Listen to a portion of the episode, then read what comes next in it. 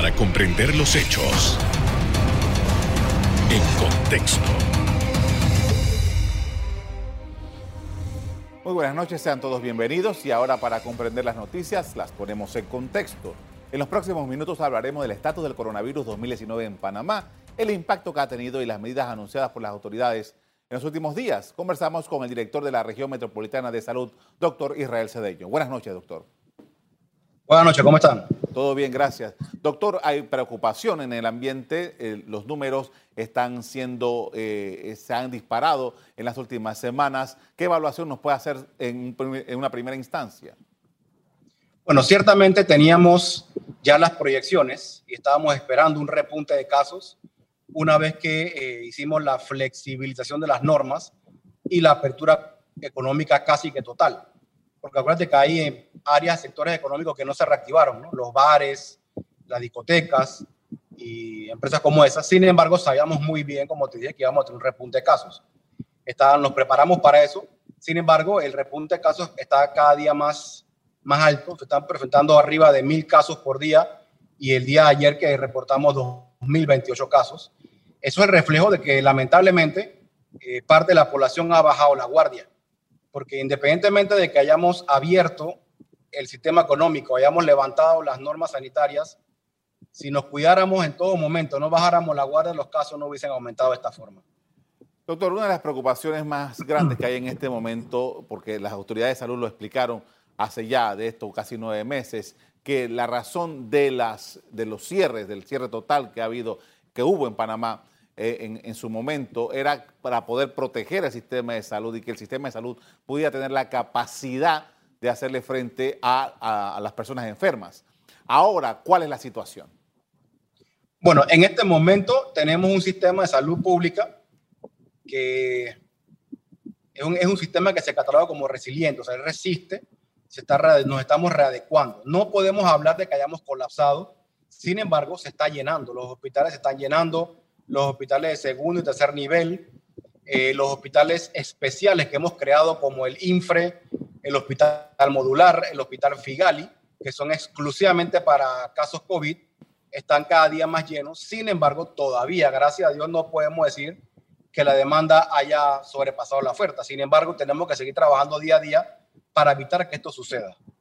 No es su área de competencia porque usted es el director metropolitano de salud, pero en términos generales eh, se anunció a principios de esta semana que eh, se estaba moviendo el, horario del toque de queda en, el Panamá Oeste y se había también tomado una decisión respecto al consumo de licor en esa misma zona. ¿Qué espera lograr las autoridades frente a esta decisión que han tomado? Bueno, primero tenemos que tener claro que lo que se tomó, la decisión que se tomó en Panamá Oeste, al igual que la que se tomó hace un mes en, en Veraguas, son resultados de eh, las evaluaciones que hacemos diariamente con el señor ministro. Todos los regionales discutimos nuestras, nuestras áreas de trabajo con el señor ministro todos los días y se tomó la decisión basado en ese resultado de cuántos casos se están dando y el comportamiento social. Ojo, porque no solamente tomamos en cuenta si hay muchos casos, sino que también tomamos en cuenta de que la gente no se está comportando. Por eso se amplió el toque de queda y el tema de la ley seca a partir de las 7 eh, de la noche.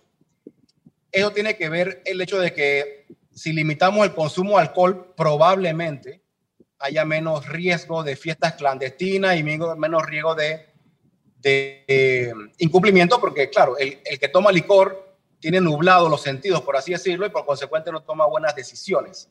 Sin embargo, aquí en estos casos lo que hacemos las autoridades es hacer un llamado a la conciencia de las personas para que no hagamos el clásico juega vivo de que la ley se cae a las 7 de la noche y yo a las 6 voy al súper y me lleno de guaro para encerrarme a mi casa, a libar licor y seguir haciendo fiestas clandestinas.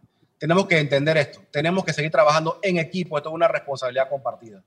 Ahora, doctor, ¿qué está diciendo la trazabilidad eh, ahora mismo en Panamá? Eh, con, este, esta oleada importante que hay? ¿Qué es lo que ha estado ocurriendo? ¿Qué es lo que sus investigaciones están arrojando? Mira, lo primero que ha reflejado la trazabilidad y el equipo que estamos haciendo a nivel nacional es que la trazabilidad funciona. Porque no solamente eh, es el hecho que estamos viendo un montón de casos, sino que lo estamos encontrando. Estamos captando todos esos casos lo antes posible y sus contactos. Sin embargo, en la trazabilidad lo que estamos viendo, en vista de que hay aumento de casos, es que lamentablemente muchas personas están bajando la guardia. Ya se les olvidó que este virus se contagia con mucha facilidad y el mínimo descuido nos puede salir caro. Entonces, básicamente eso, la trazabilidad está funcionando porque estamos encontrando todos los casos positivos eh, de una manera rápida y efectiva y estamos tratando de, aislarlos a ellos y a sus contactos lo antes posible.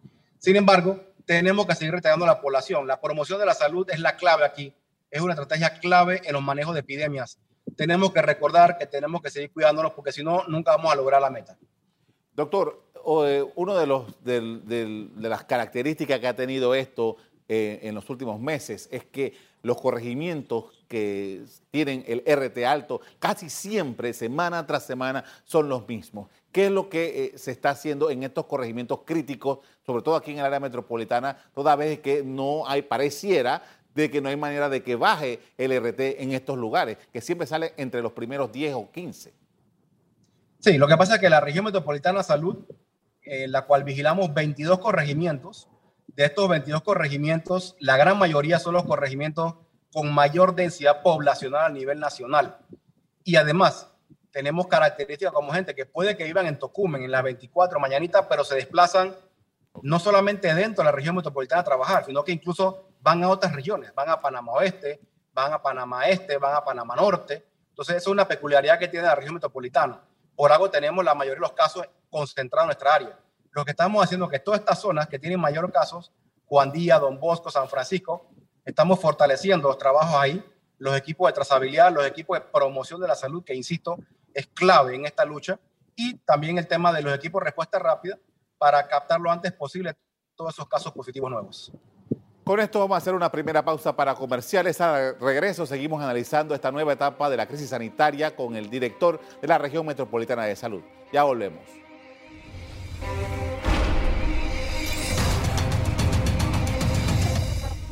Estamos de regreso con el director de la región metropolitana de salud, doctor Israel Cedeño, hablando sobre las nuevas cifras de COVID-19 y las medidas anunciadas por las autoridades. Doctor, y quería eh, su análisis respecto a la situación que se está presentando de la tercera, cuarta semana de noviembre y con esta primera semana de diciembre que se ha dado este repunto de casos, yo lo asociaba a las fiestas patrias. Se vio que había desfiles clandestinos, había fiestas eh, en diferentes eh, personas en cabañas de playa que eh, eran totalmente fuera de la burbuja domiciliaria. ¿Qué evaluación han hecho ustedes sobre eso, esa fiesta de fiestas patrias con lo que está ocurriendo actualmente? Sí, definitivamente el relajamiento que hubo durante las fiestas patrias, de fiestas clandestinas, incumplimientos, además de las últimas aperturas que se hizo con aumento de movilidad de personas en las calles, fue lo que se, está, es lo que se está reflejando ahora.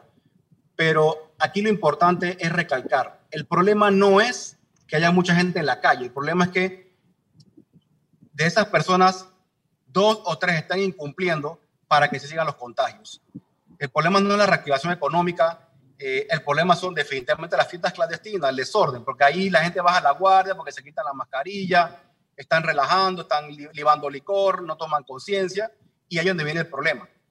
La gente en la calle, si todo el mundo usara su mascarilla como debe ser, de una manera adecuada, los contagios no se estuvieran dando en este momento. Pero sí, definitivamente, ese relajamiento que hubo durante fiestas patrias tuvo su impacto en la casuística hoy día. Ahora, ustedes hacen sus proyecciones y ustedes, ¿qué estiman que puede estar ocurriendo en las próximas semanas en Panamá? Mira, tomando en cuenta el trabajo que se ha fortalecido de los equipos de trazabilidad, las medidas que estamos tomando nuevamente en estas áreas más afectadas como eh, Panamá Oeste y más adelante que se puedan tomar en otros lugares, esperemos que en las próximas semanas ya los casos vuelvan a descender, empecemos a reportar menos de mil y Dios primero menos de 500 por día hasta lograr un control, ¿no? Eh, pero todo esto depende del trabajo en equipo. La población necesita colaborar, necesita trabajar con nosotros, porque si no, de nada sirve que yo esté 24 horas al día haciendo operativos, tomando hisopados, si la gente va a seguir comportándose mal, saliendo a hacer fiestas sin mascarilla, tomando licor, fiesta y desorden. Doctor, ahora que usted menciona la palabra de los hisopados, eh, quisiera su orientación sobre, el, sobre el tema, porque hay personas que están yendo a los lugares donde se practica esto por parte de las autoridades de salud y hay unas recomendaciones que se hacen. Si las personas estuvieron en contacto con alguien que tuvo la enfermedad, dio positivo, y van allí y las personas están, se hacen la prueba, se van a trabajar, siguen sus actividades normales y esto no está así diseñado. ¿Cuál es la forma correcta para proceder de parte de aquel que va a hacerse la prueba hisopado? Mira, el hisopado tiene que hacérselo diferentes tipos de personas. Uno, el que tenga síntomas de resfriado, síntomas respiratorios, tiene que acudir al centro a tomarse el hisopado. Si esa persona que va a un centro de salud porque tiene síntomas, sale positivo, en su casa a todos hay que tomar el hisopado y todos se van a quedar en cuarentena, aunque salgan negativos los otros. Si es, un, si es una persona que refiere, yo vengo a tomarme el hisopado porque mi compañero de trabajo, esa persona que trabaja conmigo en el mismo cubículo y yo paso durante el día varios minutos o varias horas a menos de dos metros con él, almuerzo con él, él salió positivo, yo también me tengo que hisopar, aunque no tenga síntomas. Si sale negativa la PCR, que el resultado está más o menos en tres días, entonces yo puedo retornar en área, área de trabajo. Y también están esas personas que yo los contacto porque me llamaron o el paciente que atendí eh, me dice que Juan Pérez es mi contacto, entonces yo tengo que llamar a Juan Pérez para tomar el hisopado en su casa o en su oficina o que vaya a un centro para darle también seguimiento. Esas son las normas que tenemos que hacer para toma de hisopados. O sea, en el caso de que, supongamos, yo trabajé con alguien, yo puedo ir directamente a hacerme la prueba sin ningún requisito, un prerequisito para llegar allí. Así es, usted nada más tiene que decir, ¿sabes qué? Yo trabajo en Metcon y mi compañero de, de, cubículo salió positivo, yo me quiero hacer la prueba. Se la tienen que hacer porque usted es un contacto estrecho de un caso confirmado. Ahora, eh, uno de, de, los elementos que el gobierno ha venido dándole seguimiento es que haya la suficiente cantidad de pruebas y efectivamente los números dicen que se están practicando mucho más pruebas. ¿Cuál es el ritmo de esto? Eh, Panamá, ¿cuánto puede resistir con, esta, este dinamismo de hacer pruebas diariamente? Mira, eh, el caso específico de mi región, la región que yo manejo, la región metropolitana salud, en el mes de noviembre hicimos promedio 980 pruebas diarias. Eh, en los días de diciembre, solamente en los primeros dos días, hice un día 1850 y el 2 de diciembre 1875. El señor ministro de Salud ha estado muy pendiente del tema de las compras de las pruebas y tenemos suficientes pruebas de las tres que estamos aplicando. La PCR, la prueba de antígenos eh, regular que decíamos antes y la prueba de antígenos Sofía. Las tres pruebas tenemos suficiente para atender a toda la población y las utilizamos dependiendo si la persona, como te dije, es contacto, es sospechoso, es sintomático. Así tomamos una o dos pruebas. Normalmente, si un paciente es es, tiene síntomas, le hago la prueba rápida, sale negativa, yo le tomo un segundo hisopado para confirmar con la prueba de PCR, para descartar que no sea un falso negativo. Pero sí tenemos pruebas suficientes para atender a la población. En cuanto al seguimiento que se estaba dando, que se había diseñado a través de las aplicaciones eh, por Internet, ¿cómo se está manejando eso en este momento? Las aplicaciones que se han desarrollado en Panamá por el tema del COVID, en Panamá hemos, hemos roto récord en muchas cosas en eso. Rosa, Nico, eh, Protégete Panamá, todas esas aplicaciones tienen su uso y están, en, y se están aplicando todos los días y tienen su efectividad. Lamentablemente no son 100% eficientes por la cantidad de pacientes que tenemos que atender, ¿no? El 169, el Rosa, a veces hay días que eh, puede que colapse un poco por la cantidad de llamadas que puede recibir o de chats. Sin embargo, son aplicaciones robustas y que tienen suficiente cantidad de personas para responder adecuadamente. Eh, insisto, no es 100% efectiva porque a veces sobrepasa la cantidad de personas que podemos atender, pero están funcionando bastante bien. Incluso en diferentes países le han pedido a la IG que le, presten la idea para emularlo en sus países porque hemos marcado una, un hito en la región con esas aplicaciones. Ahora, doctor, los fines de semana las regiones de salud están siendo muy dinámicas y están visitando comunidades.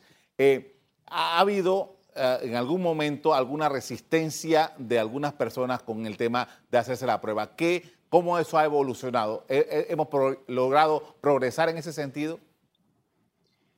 Mira, hace como un mes y medio, me parece, o dos meses tal vez, que el señor ministro habló sobre una resolución de obligatoriedad de las pruebas y eso generó un impacto negativo en parte de la población. Sin embargo, en honor a la verdad, por lo menos en mi región, nunca he tenido que exigirle a nadie, más bien nos buscan. Por el, mejor ejemplo es Veracruz, que todos los fines de semana yo pongo un puesto de hisopado en la entrada de Veracruz y nadie le hemos tenido que obligar. Todos llegan voluntariamente a solicitar la prueba. Y a las personas que hemos llegado a su casa, cuando hacemos los barrios, barrio por barrio, tocamos puertas, nunca, hasta este momento, nunca hemos eh, recibido un rechazo. Hace como seis meses hubo en las redes eh, unos, unos mensajes de voz, unos memes, hablando de que si los hisopos estaban contaminados. Eso realmente no penetró mucho. Hubo muy pocas personas fuera que nos dijeron que, que no querían ser hisopados, pero eso ya pasó hace más de seis meses. Hoy día realmente la receptividad es increíble. Las personas nos abren la puerta y aceptan voluntariamente hacerse las pruebas. Con esto vamos a hacer una nueva pausa para comerciales. Al regreso seguimos hablando del coronavirus en Panamá y lo que se espera en estos últimos días del año. Ya volvemos.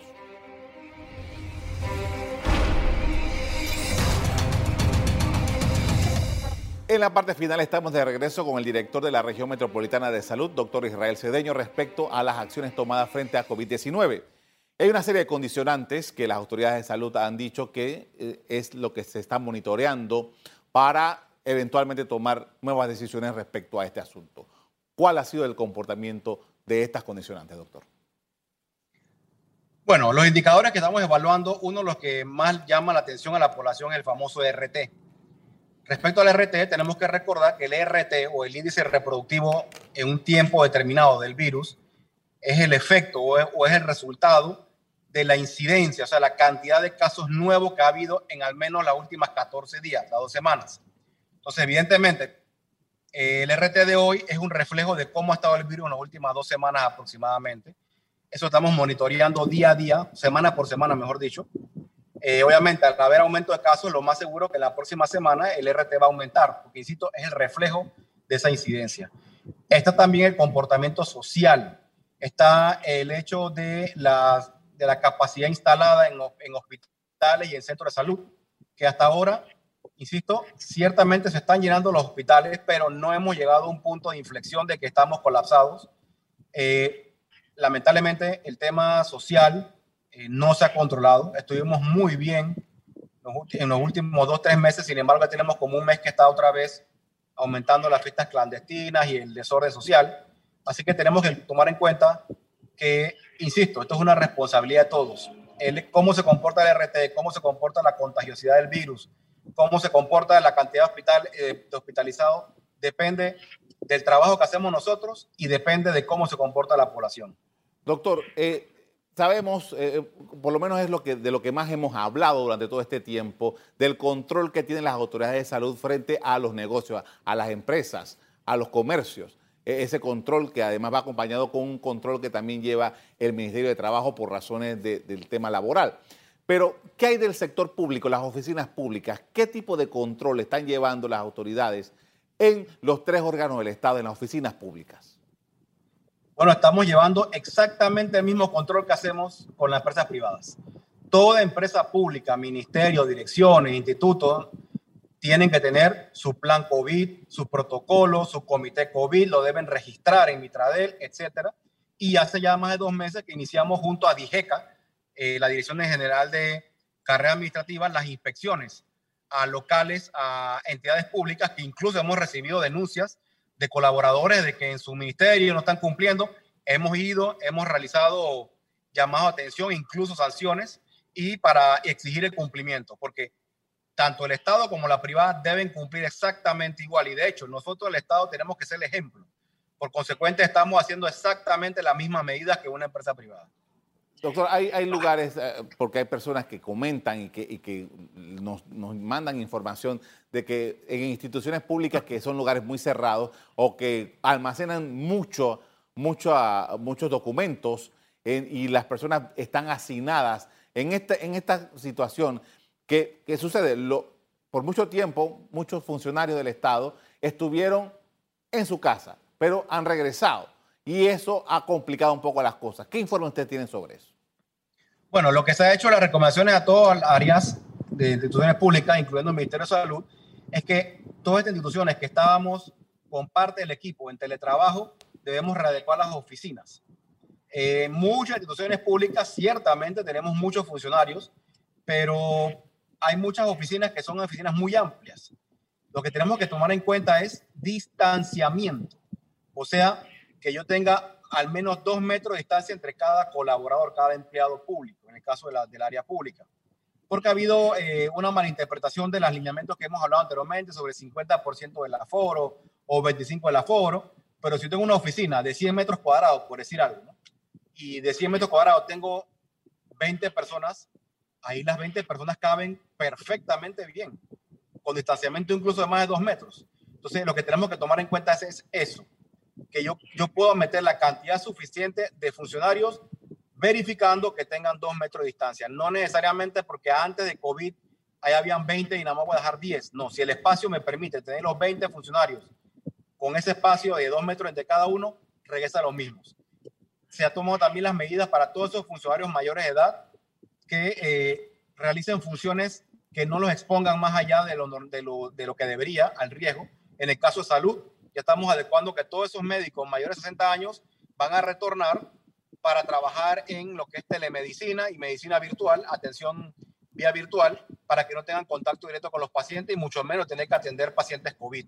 Entonces, todo esto es cuestión de hacer una reingeniería de, de tu área de trabajo con tus colaboradores, verificando que se cuide con todas las normas de bioseguridad de cada uno de los empleados. Doctor, necesito que me explique un, un dato. Eh, eh, el contagio entre las personas jóvenes, personas entre los 20 y los 30 años, para hacer ese rango de 10 años, ¿cuál ha sido el comportamiento? ¿Qué es lo que está ocurriendo con los jóvenes? Mira, el, el grupo más afectado de contagio está entre los 20 y los 59. 20 y 40 específicamente hay más contagios, no hay tantos fallecimientos porque, bueno, el joven tiene menos riesgo de enfermar gravemente y de morir, pero también tiene un riesgo. Entonces, ¿qué pasa con ese joven? Que lo hemos dicho muchas veces desde, desde abril, estamos con esto. El problema no es que el joven se enferme grave, eh, moderadamente o no tenga ni siquiera síntomas, sino que él va a contagiar a adultos mayores que sí van a enfermar gravemente y van a morir. Sin embargo, ha habido, insisto, fallecimientos en, en jóvenes. Eso ha pasado, también pasó, por ejemplo, con H1N1 del 2009 y con otras enfermedades que hay algunos jóvenes que porque tienen un sistema inmunológico tan robusto, eh, a veces eso es contraproducente porque el sistema inmunológico tan fuerte reacciona exageradamente y produce unas reacciones inflamatorias severas que también pueden conducir al agravamiento del paciente o fallecer. Sin embargo, aquí la idea es esa. Todos tenemos que cuidarnos por igual. Puede que algunos tengamos menos riesgo de enfermar gravemente o morir, pero todos tenemos que cuidarnos exactamente igual. Doctor, eh, ya se están dando, eh, pareciera que está cada vez más cerca la posibilidad de que en Panamá llegue por lo menos los, primeros embarques de eh, vacunas. Eh, sabemos que las primeras puestas van a ser a grupos prioritarios de la seguridad, de salud, etcétera. Pero, ¿cuál podría ser eventualmente un plan de qué manera se haría, tomando en consideración de que los niños, eh, casi siempre las vacunas son primero los niños. Como no hay todavía pruebas de, de vacuna en niños, ¿cuál sería el procedimiento una vez que ya se salga de, lo prioritario para el, público en general? Mira, en general con el COVID se va a comportar la estrategia de vacunación como de la influenza. Población vulnerable. Se va a priorizar población vulnerable. Entre esos, salud, seguridad. Somos vulnerables porque estamos expuestos más. Entonces, sí, seguimos. Eh, población vulnerable, que entre eso médicos, enfermeras, salud y seguridad, porque estamos todos los días en la calle y nos exponemos más. Mayores de 60 años por la edad, y como tú le dices, los niños todavía no hay una, no se ha hecho un estudio específico, sin embargo, por ahora el plan es ese, población mayor de 60 años y los estamentos de seguridad y salud, que somos la población vulnerable para verificar entonces el comportamiento de esa, de esa eh, inmunoprevención. Sin embargo, desde ya, a mí me gusta explicar, recordar y reiterar, la vacuna cuando llegue va a ser una herramienta más dentro de la estrategia de prevención. Eso no quiere decir que cuando me vacune ya puedo hacer fiesta clandestina, fiestar, sin mascarilla, no. Me voy a tener que seguir cuidando exactamente igual. Le agradezco mucho, doctor, por habernos acompañado esta noche, eh, dándonos esta información y aclarando varias dudas de los televidentes acerca del COVID-19. Gracias a ustedes.